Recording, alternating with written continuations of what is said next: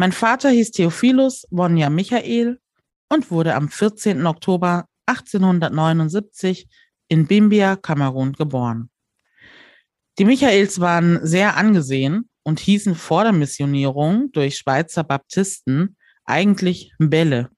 Mein Großvater hatte die deutsche Missionsschule mitfinanziert und schickte Vater nach England, um dort Theologie zu studieren.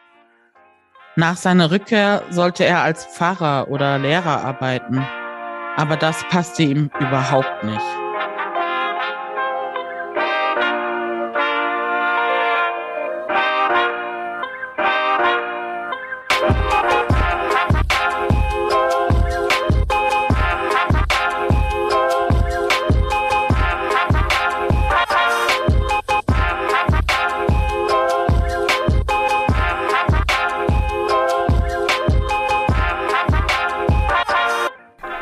Hallo und willkommen zu einer weiteren Folge Telling Our Stories, der Podcast zur gleichnamigen digitalen Ausstellung.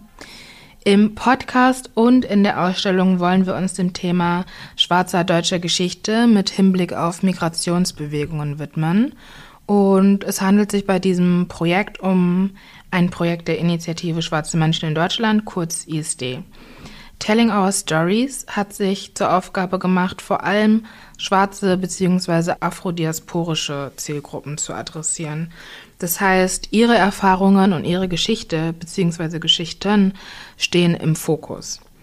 Natürlich möchten wir aber auch alle anderen, die sich für schwarze deutsche Geschichte interessieren, einladen, sich die Ausstellung anzusehen bzw. sich den Podcast anzuhören. Mein Name ist Jan Sakisabandi. Ich bin Kuratorin, politische Referentin und Host dieses Podcasts. Und in dieser fünften Folge wird es um die Frage schwarzer Lebensrealitäten in Nachkriegsdeutschland gehen. Und wer die Folgen 1 bis 4 schon gehört hat, was ich an dieser Stelle sehr empfehlen würde, da wir so ein bisschen chronologisch hier durch die Zeit gehen, Wer eben die Folge 1 bis 4 schon gehört hat, der weiß, dass wir für gewöhnlich einen Gast hier haben, mit dem ich mich dann über verschiedene Aspekte einer Epoche schwarzer deutscher Geschichte unterhalte. Das wird diesmal ein wenig anders sein. Es wird ein bisschen experimenteller. Ihr dürft also gespannt sein. Wir haben es nämlich diesmal so gemacht, dass wir ein verschriftlichtes Interview von Juliana Vonja Michael aufbereitet haben. Und dieses werden wir uns eben ausschnittweise anhören und beziehungsweise haben es auch schon gehört, gerade eben im Einspieler. Das waren die Worte von Juliana Vonja Michael.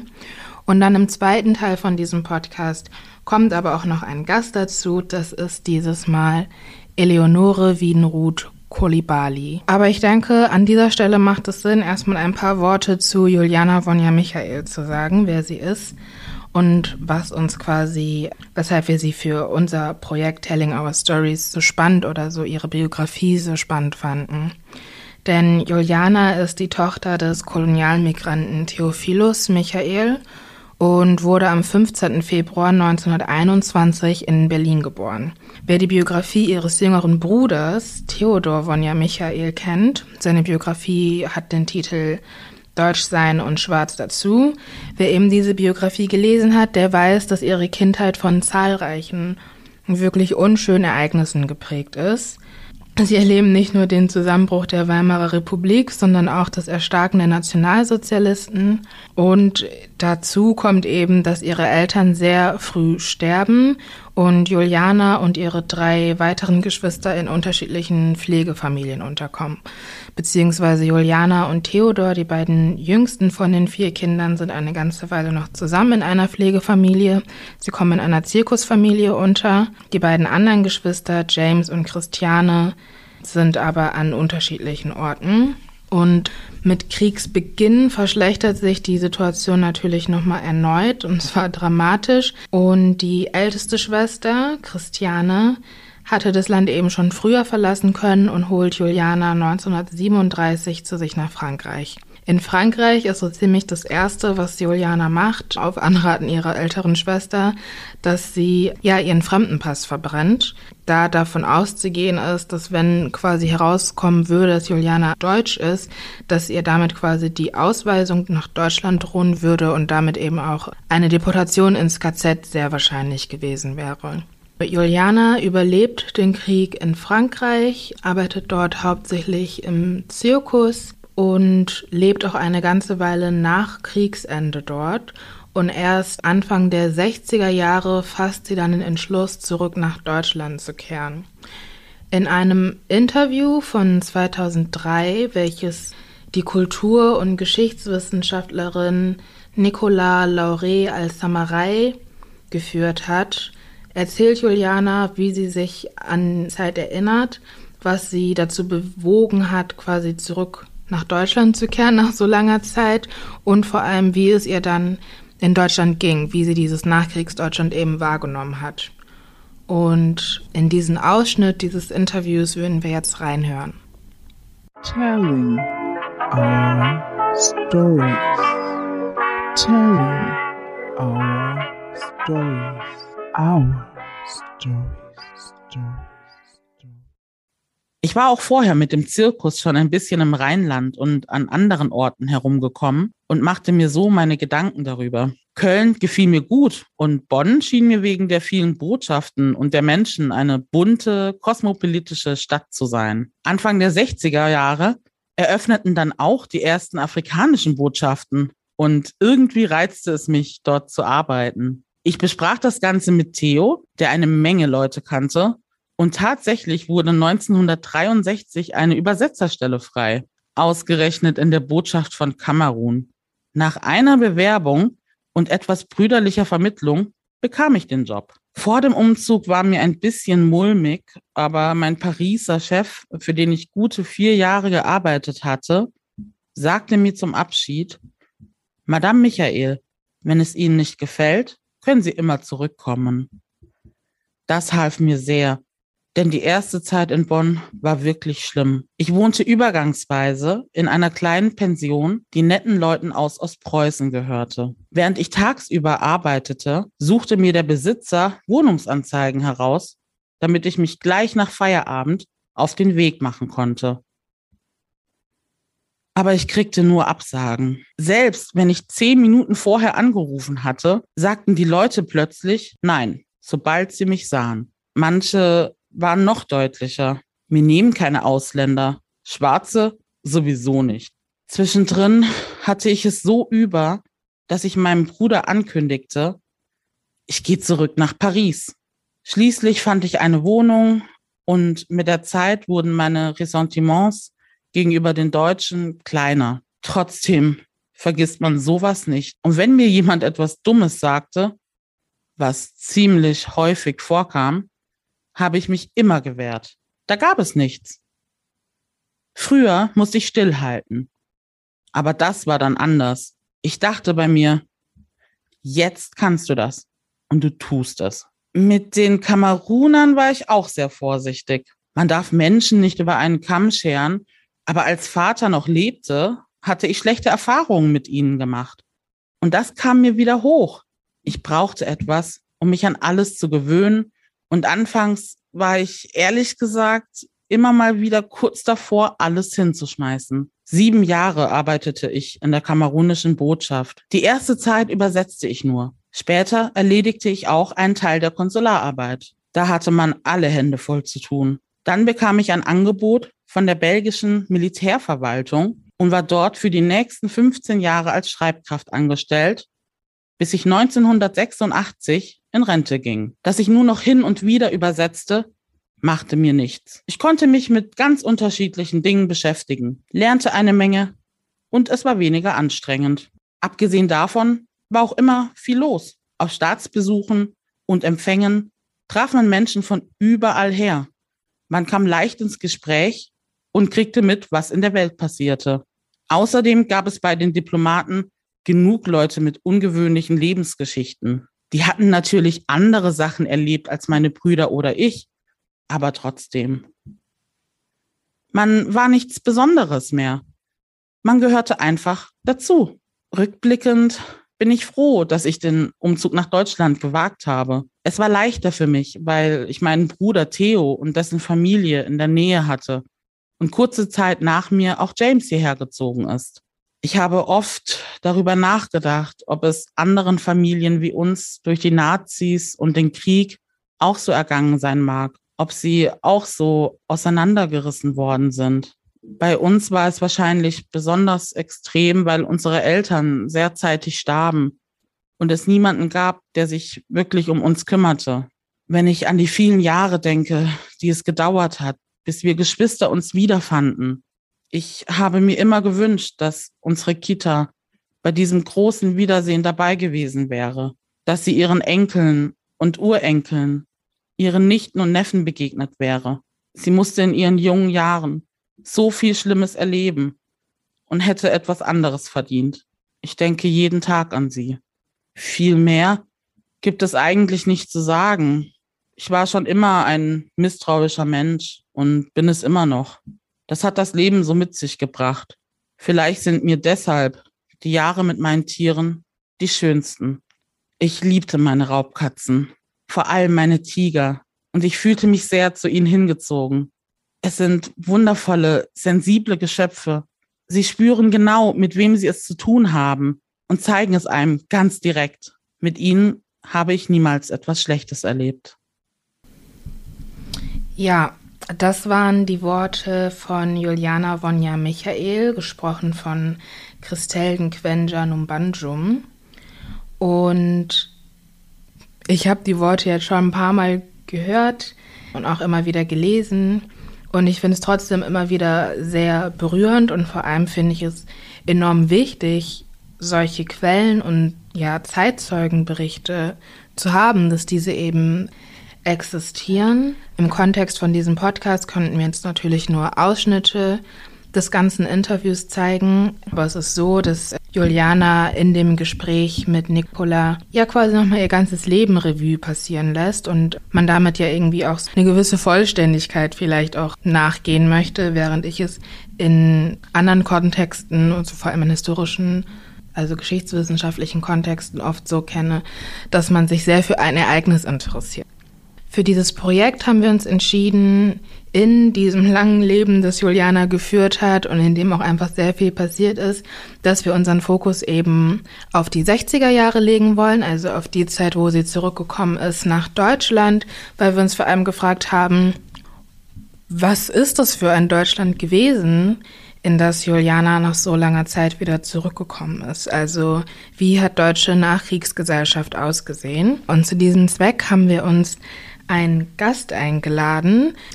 Ich habe es äh, vorhin schon gesagt, unser heutiger Gast ist Eleonore Wiedenroth Kulibali. Eleonore ist Community Organizerin, Sprecherin, Moderatorin, Vernetzerin, Übersetzerin und Dozentin für Deutsch als Fremdsprache. Als politische Aktivistin ist sie Gründungsmitglied der Initiative Schwarze Menschen in Deutschland und hat als solche einige Projekte des Vereins äh, mitentwickelt und gestaltet, zum Beispiel das Bundestreffen, auf das wir später auch noch zu sprechen kommen. Sie hat äh, das Ausstellungsprojekt Home Story Deutschland mitbegleitet und sie ist auch Mitautorin des in den 80er erschienenen Sammelbands Farbe bekennen, afrodeutsche Frauen auf der Spuren auf den Spuren ihrer Geschichte und ist auch Mitherausgeberin des Sammelbands Spiegelblicke, Perspektiven schwarzer Bewegung in Deutschland, das 2015 zum 30-jährigen Jubiläum der ISD erschienen ist. Also, wenn es darum geht, aufzuzählen, wo Eleonore alle schon so ihre Finger mit im Spiel hatte, sage ich mal, lässt sich eine lange Liste aufsagen. Und ich freue mich eben sehr, dass sie heute hier mit dabei ist, weil es eben heute um die Frage gehen wird, was ist das für ein Deutschland gewesen in den 50er und 60er Jahren, um nochmal ein bisschen zu verstehen, was ist das für eine Zeit gewesen, was ist das für ein Deutschland gewesen, in das Juliana äh, zurückgekehrt ist. Aber ich will gar nicht mit der Tür ins Haus fallen. Erstmal hallo Eleonore, schön, dass du heute dabei bist. Hallo, danke, dass ihr mich eingeladen habt. Sehr gerne. Genau, wir hatten ja im Vorgespräch uns auch eh schon länger unterhalten und auch noch bevor dieses Projekt überhaupt in Gedanken zumindest existiert hat, äh, uns immer wieder über ähnliche Thematiken unterhalten. Und ich würde gerne am Anfang von unserem Gespräch doch noch ein bisschen bei Juliana bleiben mhm. und einfach fragen, in welchem Kontext hast du sie kennengelernt und wie erinnerst du dich an die Begegnung mit Juliana? Ja, danke für die Frage, Jan. Ich habe Juliana kennengelernt Anfang 2000er Jahre. Mhm. Und zwar über ihren Bruder Theodor Wonja Michael, den hast du ja schon erwähnt. Theodor ist zu der ISD, zu der schwarzen Bewegung in Deutschland, Ende der 80er Jahre gekommen. Also mhm. die ISD gibt es seit 85 und ich habe gehört, er war ja in Köln, dass er in Köln die ersten Kontakte 89 hatte. Mhm. Und ich habe ihn dann, weil ich ja nicht in Köln bin, sondern in Frankfurt, habe ich ihn bei einem Bundestreffen von der ISD dann mitbekommen und seitdem auch Kontakt gehalten mit ihm, so wie Nicola auch und wie viele andere auch, mhm. weil wir waren alle begeistert, ähm, entgeistert, begeistert, dass wir einen älteren Menschen in unserer Mitte haben, mhm. der uns so Kontinuitäten, über die wir angefangen hatten, uns Gedanken zu machen, die uns das vorgelebt haben, dass sie diese Kontinuität repräsentieren. Mhm. Genau, und Theodor hatte halt erzählt, dass er noch Geschwister hat und dass die aber eher medienscheu sind, im Gegensatz zu ihm, der ja Schauspieler mhm, auch mhm, war. Mhm. Und irgendwann war es dann soweit, dass er sagte, doch, Juliana kann sich das vorstellen und hat schon auch Interesse. Sie möchte nicht so überrannt sein, aber ich darf sie auch mal besuchen mhm. mit ihm. Und dann habe ich das gemacht und war bei ihr in Bonn. Und das war eine sehr schöne Begegnung. Und dann komme ich so ein bisschen zu dem, wie erinnere ich sie aus dieser Begegnung, dann aber auch noch aus einer zweiten, als einen sehr ruhigen Menschen. Mhm. Also so irgendwie ruhig gefasst und gleichzeitig sehr lebendig. Also mhm. beides war da. Und äh, Juliana konnte sehr gut sprechen auch, sehr gut erzählen, aber man hat auch gemerkt, dass sie eingeladen werden möchte zu erzählen. Also die kommt nicht mit allem nur so mhm. äh, einfach frei raus. Und diese Art des Erzählens, wie gesagt, sie war ruhig. Sie hat leise gesprochen, mhm. relativ leise, äh, was aber auch eine gewisse Intensität äh, mit sich bringt mhm. oft. Ne? Ja, und so habe ich sie erlebt, als eine sehr freundliche, äh, ruhig gefasste, humorvolle Person. Also sie konnte auch lachen und äh, auch lachen über ihr Leben, auch wenn sie diese schlechten äh, Erfahrungen erzählt hatte, ähm, war das so manchmal garniert auch mit einem Lachen, wo ich dann merkte, ja, das verstehe ich total. Mhm. Ähm, das ist wie so ein Lachen, äh, dass man drüber hinweg ist, dass man befreit ist davon, dass man überhaupt drüber reden kann auch. Mhm. Ja, genau. Ich habe mich also sehr, sehr gefreut, dass sie mich zu sich reingelassen hat. Und dann 2005 hatten wir sie zum Bundestreffen eingeladen. Mhm. Also ich habe dann dafür gesorgt, dass sie aufs Bundestreffen kommt. Das war zufällig auch das 20. Jubiläum, mhm. war sehr gut besucht. Und wir hatten nicht nur Theodor da, sondern wir hatten Juliana da. Mhm. Und wir haben sie groß angekündigt und sie hatte dann ihre Session, äh, in der sie einfach nur erzählen konnte. Mhm. Das hat sie getan. Und ja, die Leute haben an ihren Lippen gehangen. Ich auch. und es war so schön, dass sie, dass sie hinein in die Mitte von einer schwarzen Gemeinschaft wiederkam. Mhm. Weil ich glaube, das hatte sie lange nicht gehabt. Und es war dann so ein Erleben, was wir ihr, ihrer Generation ja eigentlich auch wieder ermöglichen konnten. Mhm. Und so ein Zusammenkommen, wir sind ja vollkommen getrennt unsere Wege gegangen bis mhm. dahin mhm. und dann zusammenzukommen und eben tatsächlich zu erkennen und zu postulieren und es zu leben und erleben, dass wir Gemeinsamkeiten haben und dass wir auch zusammen sind. Mhm. Ja, das war schön. Und ah ja, und ich erinnere mich, dass sie dann halt auch gesagt hat, sie kommt gerne wieder. Mhm ist sie aber nicht. Also sie war schon äh, frail, sie war schon ein bisschen zerbrechlich mhm. und ähm, sie war nicht nochmal auf dem Bundestreffen. Aber es gibt seitdem, es gab seitdem Kontakte, mhm. dass einzelne Leute auch mit ihr Kontakt hatten. Mhm. Äh, Nicola äh, El Samurai war auch dort und hat dann den Kontakt gesucht und gehalten und gepflegt, dass sie halt auch die Interviews machen konnte. Mhm.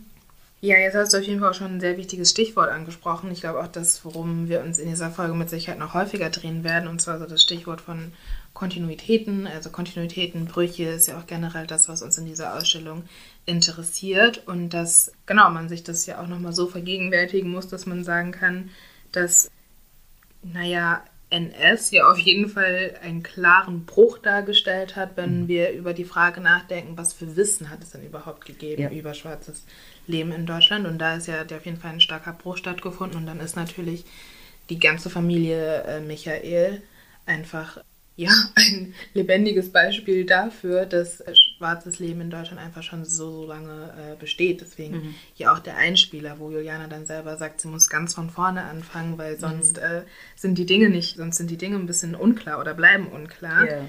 Genau, an der Stelle könnte ich auch nochmal erwähnen, von dem Bundestreffen, von dem du gerade erzählt hast, gibt es ein Video. Mhm. Also äh, ja, es stimmt. Ich habe gesehen, die Leute hingen Juliana an den Lippen.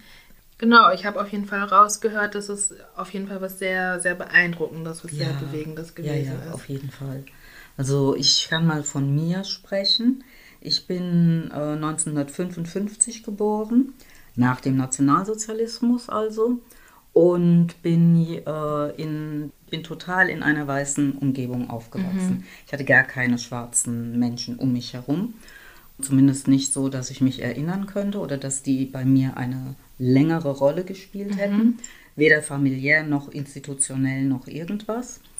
Und als ich dann anfing, über mich nachzudenken, da habe ich dann schon so gedacht, es ist schade, dass ich keine Verwandten habe, die, also schwarze Verwandte, die mich hier hätten stützen können, mhm. die mir hätten, äh, die mich hätten auffangen können, aufheben können.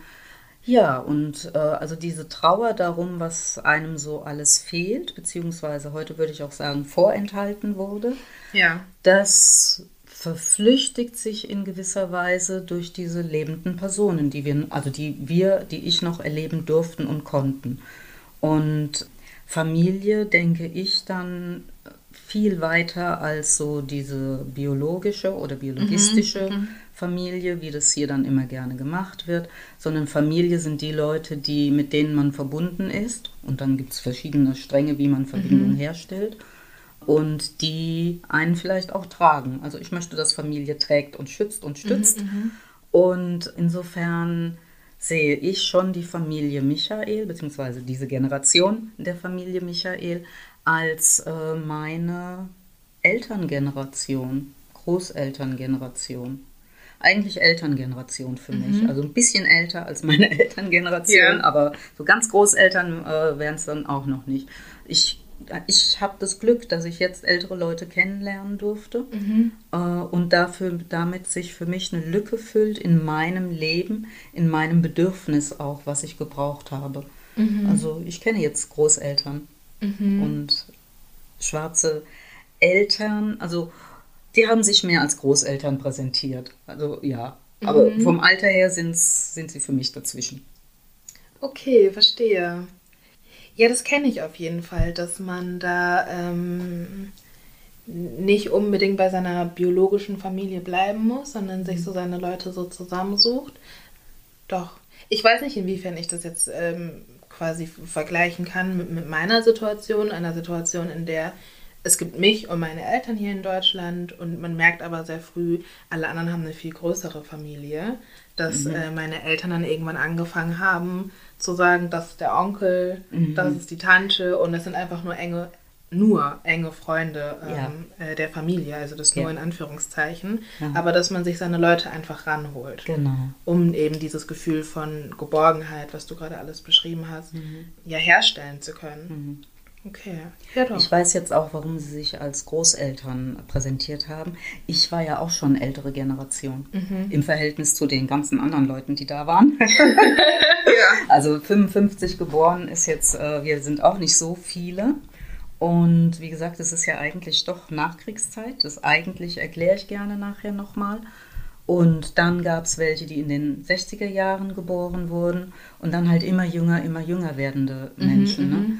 Und insofern natürlich war es die Großelterngeneration für die meisten, die da mhm, waren. Verstehe. Und ich bin so eine Zwischengeneration in dem Ganzen. Und von meiner Generation gibt es auch nicht so viele.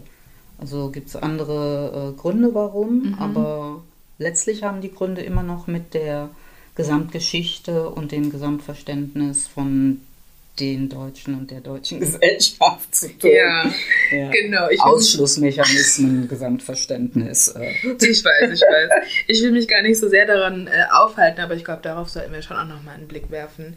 Also, wie war Nachkriegszeit in Deutschland? Also, also man weiß, es ist eine Zeit gewesen, die einfach von großem Schweigen geprägt gewesen ist. Ähm, man hat nichts gewusst, man hat nichts gesehen, sowas. Aber also was macht es quasi auch nochmal mit ein? Ich habe mir in dem Vorgespräch, als wir nochmal gesprochen hatten, so ein bisschen so einen Satz von dir vor allem notiert, das dafür sorgt, dass man gar nicht so in gewisse Richtungen denken kann. Also weil es braucht immer irgendwelche Diskurse, an die man anknüpfen kann. Wenn die nicht geführt werden, woher sollen Ideen, Überlegungen kommen? Mhm. Da gibt es so Kontinuitäten, bruchlose Kon Kontinuitäten. Äh, die habe ich genauso abgekriegt wie Sie oder fast genauso abgekriegt wie Sie. Und das hat mich sehr beschäftigt auch ne, im äh, Nachdenken. Also diese Ausgrenzungen, die Sie erlebt haben, waren ja, also zum Beispiel Juliana beschreibt und alle anderen Ver- Geschwister auch, wie sie äh, missbraucht wurden für Völkerschauen, für ähm, ja, Ausstellungen, äh, wo sie als Menschen ausgestellt wurden. Dann wurden sie in Zirkus mit reingenommen, wo sie dann aktiv sein mussten, aber auch exotisiert äh, waren. Das war wie so eine Fortsetzung von den Völkerschauen. Wobei, genau, wir haben ja jetzt eben nur den Ausschnitt gehört. Ich würde aber, glaube ich, an der Stelle sagen, dass Juliana da schon nochmal Unterschiede gemacht hat. Also als Kinder hat der Vater quasi alles, alle Kinder eingespannt, um an Völkerschauen teilzunehmen. Juliana hat auch eine ganze Weile im Zirkus gearbeitet, in Deutschland, auch in, in Frankreich. Hat die Arbeit im Zirkus aber anders für sich verstanden und wahrgenommen als das, was in den Filmen und in den Völkerschauen stattgefunden hat, weil sie da eben ja zum einen einfach sich immer sehr wohl gefühlt hat mit, mit, mit dem Umgang mit Tieren, was wir ja auch gerade Ja. gehört haben, und auch so das Gefühl hatte von, sie kann was, was andere Leute nicht können. Also wie viele Leute stehen mit äh, Wildtieren im, in einem äh, Ja, mit Löwen, mit Tigern. Genau. Ähm, und ein Publikum, das kommt, um genau sich diese Performance anzuschauen. Also deswegen, da wollte ich nur sagen, dass ich das vielleicht nicht so in einer Reihe aufzählen würde, zumindest. ähm, genau, ja. Also gut, dass du es erwähnst, aber für mich, äh, da habe ich die Fremdsicht darauf. Ähm, ich zähle es trotzdem weiter auf in einer Reihe, weil es alles mit Exotisierung einhergeht. Klar, das stimmt. Ne? Und ja, sie konnte da drinnen in der Zirkuswelt äh, wesentlich, sie konnte sich selbst entdecken. Das habe ich auch wahrgenommen. Und sie konnte sich selbst leben und ausleben bis zu einem gewissen Punkt. Aber sie hatte keine freie Wahl, äh, was Beruf angeht. Das stimmt. Sie war reingedrängt worden und es war eine Folge von, äh, äh, also eine Abfolge äh, logisch, äh, dass sie dann dort landete und alles andere stand ihr nicht offen. Und deswegen sehe ich das schon in Zusammenhang. Genau. Genau, bis zu einem gewissen Punkt. Also Jana ist ja nicht ihr Leben lang im Zirkus. Nee, nee, nee. Nee, nee, aber im weiß. Nationalsozialismus. Ne? Im, also raus aus dem Kolonialismus, im Nationalsozialismus gab es quasi nichts anderes für Mhm. alle diese Menschen, für alle schwarzen Menschen. Sie haben sich ja probiert, also ähm, sie haben ja in anderen Berufen, die handwerklich waren oder auch dienend waren, Mhm. Hotelpage beim Theo, äh, haben sie sich versucht und konnten sich nicht halten, weil sie rausgekickt wurden. Mhm. Also nicht, weil sie unfähig gewesen wären, sondern weil es Berufsverbote dann gab. Und insofern war das also einfach festgeschriebener Weg. Und was ich auch noch wichtig finde, dass das ja gebraucht, missbraucht wurde, um Propaganda zu machen. ne? Also wozu brauchte man dieses ganze Zeug und diese ganzen Inszenierungen? Weil ähm, Deutschland und Nationalsozialismus ganz stark nochmal versucht haben oder sich so äh, äh, das herbeiträumen wollten, dass auch sie wieder Kolonialreiche haben werden. Ähm, diese ganze Kriegerei, also Krieg gegen England und gegen Frankreich, andersrum gegen Frankreich und äh, dann äh, versucht fast auch gegen England. ähm, waren ja eigentlich Kriege gegen Kolonialreiche. Das heißt, wenn sie es geschafft hätten, äh, da äh, äh, äh, zu siegen, hätten sie gleichzeitig Kolonialgebiete mitbekommen. Und das war das Ansinnen. Das stimmt. Also mit Sicherheit auch. Also es fällt zumindest auf, dass ähm, es dafür, dass äh, der NS so reglementiert gewesen ist, dass ähm, es ja sehr unterschiedliche Werdegänge gibt, wenn es um, wenn es um die Biografien schwarzer Menschen im NS aussieht. Also es gibt Biografien von Menschen, die tatsächlich im, in KZs gestorben sind. Es gibt aber auch Menschen, die tatsächlich auch noch höhere Bildung genießen konnten. Ja, genau. Aber worauf ich hinaus möchte, ist eben dieses, ähm, es, es, es fällt auf eben, dass, Ja. ähm, dass es da anscheinend nicht so reglementiert gewesen ist wie in anderen Bereichen. Und das lässt natürlich dann auch äh, die Vermutung aufkommen, dass äh, da vielleicht auch noch äh, Pläne gewesen sind. Also nicht nur die Vermutung, man weiß es. Ja. Es gibt kolonialrevisionistische Propaganda im NS sehr lange, bis in die 40er hinein. Ähm, Genau, und dann fällt aber, ein, fällt aber auf, dass mit Kriegsende so eine ähm, koloniale Amnesie einsetzt, die ja auch generell zu dem passt, was ich vorhin schon gesagt habe. Man hat nichts gewusst, man hat nichts gesehen. Und dann hat man in dieser Amnesie quasi auch noch ähm, ja, ko koloniale Diskurse, koloniale Praxen mit, mit verpackt. Und ähm, es hat einfach alles nicht mehr äh, existiert. Und es sorgt dann natürlich auch dafür, dass es einfach schwierig ist, anzuknüpfen an bereits existierende Überlegungen, Bewegungen etc. Die ISD ist natürlich, also ist so ein bisschen der Beginn jüngerer schwarzer äh, 85. genau, Bewegungsgeschichte, aber wir haben ja auch schon eine Folge gehabt zum Afrikanischen Hilfsverein. Das ist dann ja quasi in dieser Amnesie auch einfach ähm, verschüttet gegangen, könnte man Klar. sagen. Also ich denke, dass ähm, nochmal zum Erleben erst nochmal. Also die hatten dann die Berufe, äh, ohne eine Berufswahl zu haben, die alle in diese Richtung gingen von Exotisierung.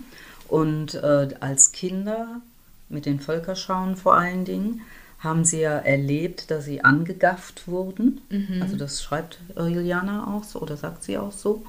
Äh, und damit umgehen müssen, ja, das äh, auszuhalten, das Angaffen, aber auch, das ist mir später irgendwann mal gekommen, dieses in die Haare fassen, was also für uns ja auch Thema, also ganz stark war, heute glaube ich immer noch ist, teilweise. Ähm, das kommt aus diesen Zeiten her. Und das kommt von, also so eine eingeübte, ich nenne es mal Mentalität, weil mir nichts Besseres einfällt, eine eingeübte Mentalität, wie weiße Menschen mit äh, schwarzen, rassifizierten Menschen umgehen dürfen. Das kommt daher, dieses Angaffen, Anstarren, diesen Blick aushalten zu müssen äh, und andere diesen Blick äh, werfen zu dürfen und keinen Respekt und keine Scham mehr zu haben. Das kommt daher, denke ich. Und das sind so die Kon Kontinuitäten. Also ich als Kind hatte das natürlich ganz stark. Ähm, ah ja, nochmal, ich bin 55 geboren äh, und mir wurde irgendwann mal gesagt, das war Nachkriegszeit und Nachkriegszeit, nach Nationalsozialismus, aber Sie sagen ja hier gerne nach Krieg. Und äh, das habe ich mich früher verwehrt und dachte so, na, der Krieg war ja lange vorbei, ne? Und dann ist mir irgendwann gedämmert, doch, es stimmt. Also nach Nationalsozialismus, das fing ja dann mit 46 direkt, also 45, 46 direkt an und ging bis in die 60er Jahre, diese Nach-Nationalsozialismus-Zeit. Es gab keinerlei Bemühen um eine Aufarbeitung in diese Richtung. Ähm, also vom Nationalsozialismus keine Aufarbeitung. Die kam Ende, äh, Ende der 50er Jahre erst und dann äh, mit 1963 gab es die Auschwitz-Prozesse. Ende Frank- der 60er Jahre kam das, meinst du? Äh, nee, Ende der 50er. 50er fing es an, also dass Einzelne sich Gedanken machten. Und 63 wurde äh, dieser Auschwitz-Prozess hier in Frankfurt äh, inszeniert. Also wirklich groß gemacht. Das war die erste große öffentliche Auseinandersetzung. Überhaupt mit etwas, äh, was mit Schuldbewusstsein zu tun haben könnte. Also ich glaube, vor Kriegsbeginn kann man sagen, dass es, ich will nicht sagen, eine homogene Masse war es sowieso nicht, aber die Biografie ging häufig auf Kolonialmigration zurück, während es dann in den 60er Jahren unterschiedlich war. Es gab Personen wie, ähm, Juliana, die genau, wo der Vater Kolonialmigrant gewesen ist, aber es gab eben auch Kinder, die afroamerikanische GIs als Väter hatten, dann gab es Menschen, die zu dir hergekommen sind. Also mhm. es ist dann doch sehr heterogen geworden. Mhm. Und deswegen, wie erinnerst du dich daran? Wie wirkten diese verschiedenen Gruppen auf dich? Du hattest ah, im ja. Vorgespräch auch schon gesagt, es war nicht, du hattest nicht zu allen den gleichen Zugang oder so den mhm. Zugang im Sinne von Verbindung. Darauf würde ich ganz gerne nochmal zu sprechen kommen. Ja, ich mache mal so aus meiner Erinnerung und die ist jetzt vielleicht lückenhaft, also auch meine Erinnerung, die ist sowieso lückenhaft vielleicht, aber vielleicht mhm. erinnere mhm. ich mich im Moment nicht an alles. Also wir sind gar sehr unterschiedliche Bevölkerungsgruppen, äh, immer wieder, weil die deutsche Geschichte ihre Spuren da drinnen quasi hinterlässt. Also äh, wer wann hier gelandet ist, gestrandet ist, geblieben ist, überhaupt kommen konnte, das kommt immer in so Wellen. Und die ersten waren in der moderneren Geschichte. Die ersten waren dann halt die sogenannten KolonialmigrantInnen. Die kamen, weil es deutsche Kolonien gab und weil es da Austausch gab. Und äh, die sind dann in der Tat eigentlich mehr hier gestrandet, glaube ich. Also teilweise wollten sie bleiben, aber äh, letztlich der Nationalsozialismus hat sie eingeholt und ähm, tatsächlich schon vorher, weil mhm. ähm, der rechtliche Status einfach ja, dafür gesorgt hat, dass man dann gestrandet war. Bei Deutschland mhm. ist ja seit Ende des Ersten Weltkriegs keine Kolonie mehr gewesen Stimmt. und damit waren diese Menschen auch keine deutschen ähm, Untertanen, in Anführungszeichen ja, mehr, sondern die der neuen Kolonialmächte. Mhm. Frankreich und England meistens. Und die wiederum haben sich dann aber geweigert, diesen Personen Papiere auszustellen. Mhm. Daher dieses Stranden, vor allem Stimmt. in den 20er Jahren. Genau, ja, genau. Genau. Und ja, die konnten ja dann ihre äh, Existenzen mehr oder weniger aufbauen, bis äh, in die 30er Jahre, wo alles dann wieder äh, kaputt gemacht wurde. Und sie hatten Kinder hier. Genau. Ne? Das sind dann äh, die äh, Geschwister und äh, Juliana zum Beispiel.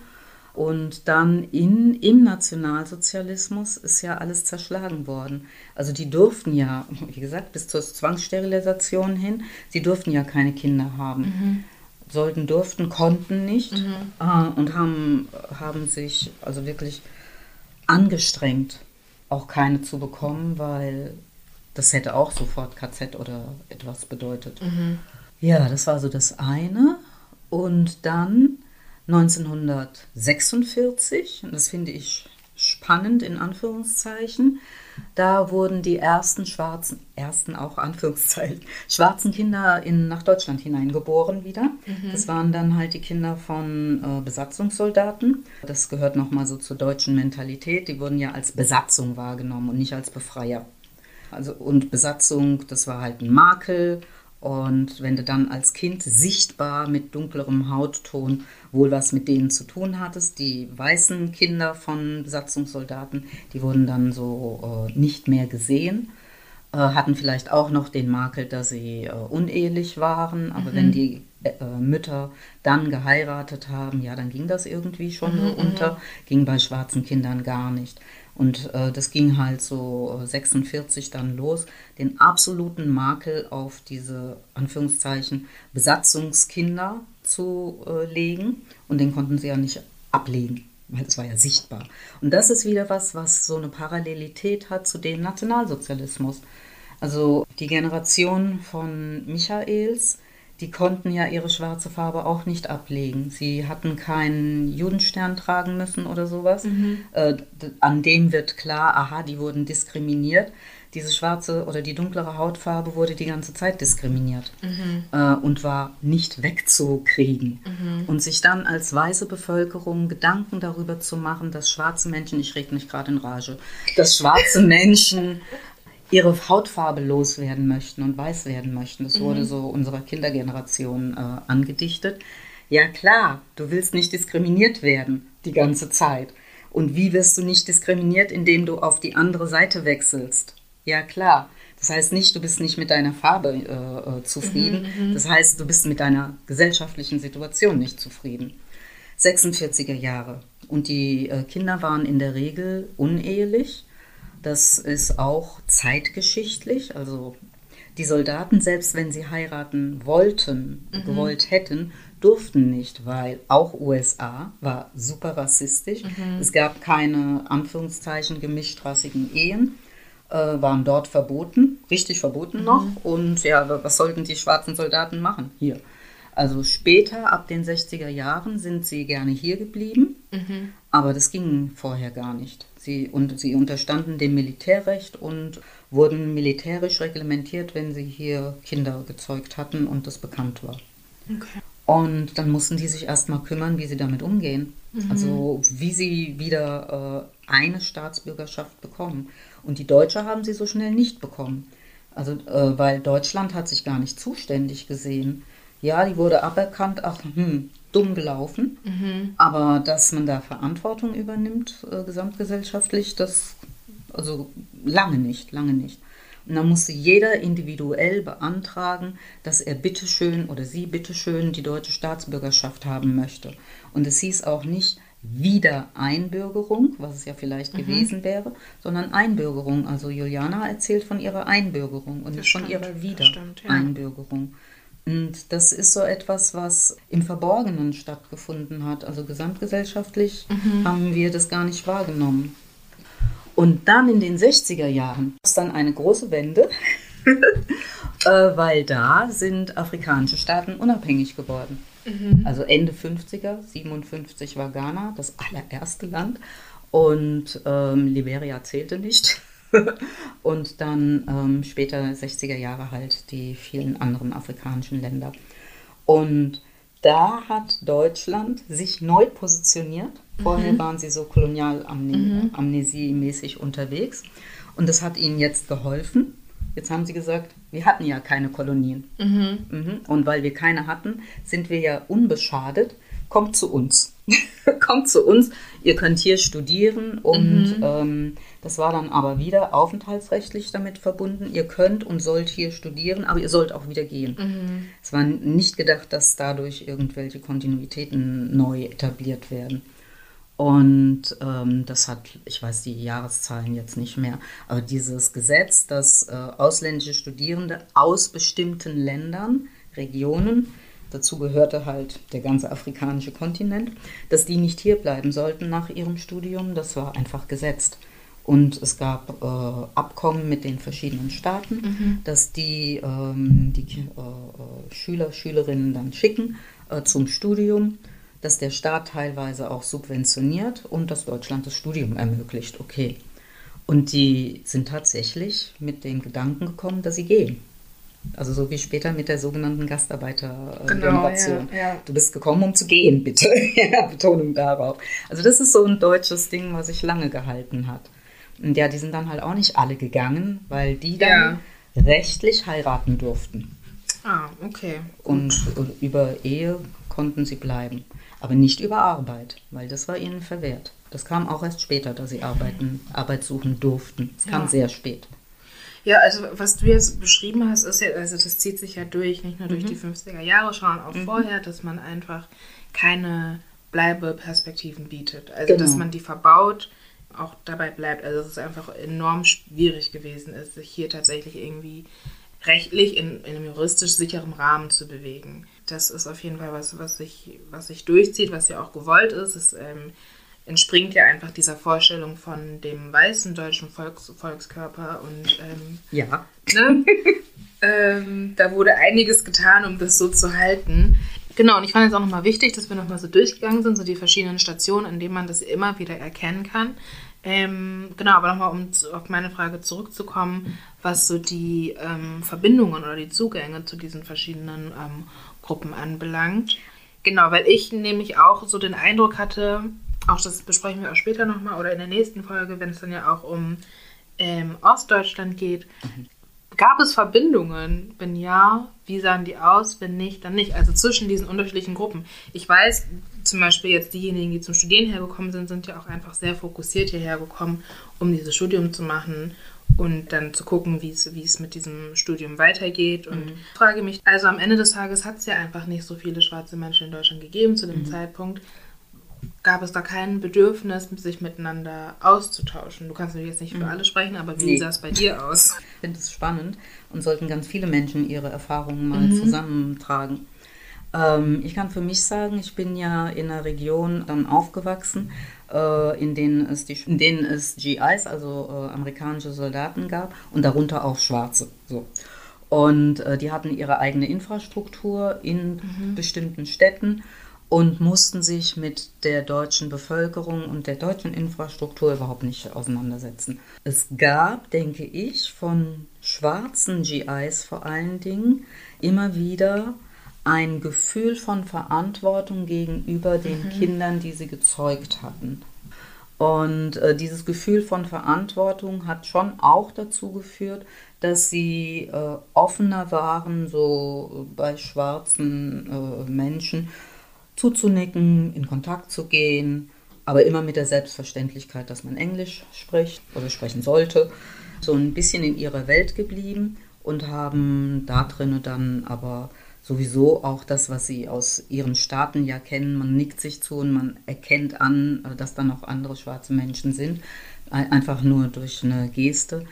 Das haben afrikanische Menschen teilweise hier übernommen, wenn sie sich alleine gefühlt haben. Dann haben sie auch die anderen schwarzen Kontakte gesucht und erwachsene Kontakte bei den Amerikanern eben gefunden und dann später äh, in, äh, äh, bei den äh, schwarzen jungen Deutschen gefunden, mit denen dann Party gemacht wurde und mhm. Äh, vielleicht hat man auch zusammen studiert. Also ich hatte dann das Glück, dass ich äh, viele im Studium kennengelernt habe.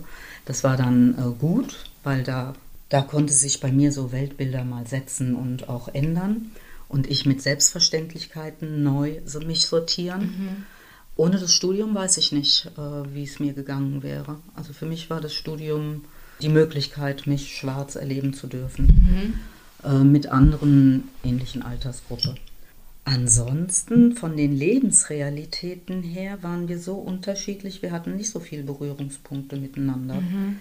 Ich denke schon, dass diese Begegnungen letztendlich viel gemacht haben weil zum Beispiel in den USA sind daraus die äh, Civil Rights Bewegungen entstanden. Und in äh, USA gab es ja auch so eine Afrikanisierungsbewegung, dass man dann gerne Dashiki trug und äh, Cappies äh, trug, mhm. als Mann vor allen Dingen, dass man Afro dann auch trug später und sich so, äh, so afrikanischer gegeben hat. Das hat bestimmt auch damit zu tun, dass sie äh, ein bisschen Kontakte hatten, gefunden und, und das äh, mitnehmen konnten. Äh, und dass es äh, nach der den Befreiungsbewegungen eben auch einen positiven Moment gab, sich mit Afrika zu identifizieren. Also ich kann für mich nochmal sagen, wie gesagt, ich wiederhole, 55 geboren. Ähm, ich bin eigentlich erst in den 70er Jahren darauf gekommen. Mhm. Ähm, vorher war ich sehr ruhig, sehr zurückgezogen, sprachlos, mhm. also wortlos und sprachlos äh, stimmlos. Also ich habe wenig geredet, finde ich auch spannend. Es gibt Parallelitäten im Nationalsozialismus. Die Leute haben auch nicht geredet. ähm, und dann habe ich so langsam, langsam angefangen, ähm, da war ich so knapp 20 und dann halt ab mhm. der Zeit ähm, mir Gedanken zu machen, es muss doch auch anders gehen. Und dann habe ich aus dem weltweiten Pool, den es ja durchaus hier gab, so meine Stärken gezogen. Und das hat mir gut getan. Und das ist aber ein individueller Weg gewesen. Mhm. Ich habe sehr stark äh, den Kontakt zu afrikanischen Menschen gesucht. Ja, dann ist nochmal spannend für mich als äh, Erlebnis, Erlebenshintergrund. Ich habe den gesucht und ich wollte auch weg von Deutschland. Also das ist so, Deutschland war nicht lebenswert. Mhm. Ja. Ich finde es spannend, weil Juliana ja zurückkam Mhm. Aber für mich war Deutschland nicht lebenswert und nicht überlebenswert oder möglich mhm. in meinem Erleben als junge Person. Und ähm, in dieser Suche dann mit den afrikanischen Menschen war alles ganz nett. Und ich bin dann auch gereist. Und dann merkte ich immer, ja, aber ich bin ja gar nicht von dort. Also ich will weg von hier. Aber da, wo ich hin will, da kriege ich den Spiegel berechtigt ähm, du kannst die Sprache nicht, du kennst unsere Kultur nicht, du weißt hier überhaupt nichts. Du bist eigentlich deutsch. Du bist deutsch, ja. Ähm, also hier bist du irgendwie nicht wirklich und dann bist du europäisch, ach deutsch. Ja, so. Und das hat mich zurückgeworfen auf, also immer wieder auf, okay, was, was habe ich hier? Was brauche mhm. ich und was habe ich hier? Und deswegen gab es dann 85, also vorher hat es angefangen bei mir schon, aber dann 85 den großen Bang und die Möglichkeit und wir haben die ESD gegründet. Mhm. Aber ich brauchte hier schwarze Zusammenhänge. Und diese Zusammenhänge ähm, war dann von meiner Warte aus von Anfang an alle diese Gruppierungen, die wir so sind, mhm. ähm, alles in einen Topf zu werfen oder unter einen Schirm zu bringen, weil das uns ja nichts bringt uns ja. so zu äh, dividieren und zu unterscheiden. Also am Anfang, also ich äh, bin nicht gestartet mit der Vorstellung, ich habe ein Recht darauf, sondern mit der Vorstellung, ich habe die Notwendigkeit. Mhm. Ich habe die absolute Notwendigkeit und Überlebensnotwendigkeit, dass es hier so Zusammenhänge gibt, in denen ich mich mhm. irgendwie bewegen kann und wiederfinden kann. Und dann später hat sich daraus erst entwickelt, auch im Reden miteinander. Ja, nee, ich und wir haben ein Recht darauf. Das kam erst dadurch. Mhm. Ja, ja. Ach, Recht. Wer denkt denn an Rechte? ja, ganz schwierig. ja. Ähm, okay. Es war ein wundervolles Gespräch. Wir haben viele Schlenker gemacht. Ja. Alles mitgenommen. Das hoffe ich. Ähm, genau, deswegen, ich bedanke mich sehr bei dir. Wieder sehr viel gelernt. Ähm, Genau, und würde sagen, bis zum nächsten Mal. Ja, danke schön, bis zum nächsten Mal. Tschüssi. Das war Telling Our Stories erzählte Geschichte. Ein digitales Ausstellungsprojekt der Initiative Schwarze Menschen in Deutschland. Konzept Jean Sakisabandi, Webdesign Studio Abo, Produktion Geneviève Lassay, Recherche Merle Kondur gefördert von der Stiftung Erinnerung, Verantwortung und Zukunft im Rahmen von Wie wir erinnern, plurale Erzählungen, kollektive Geschichten, gemeinsame Wege. Mehr Infos findet ihr unter www.tellingourstories.de.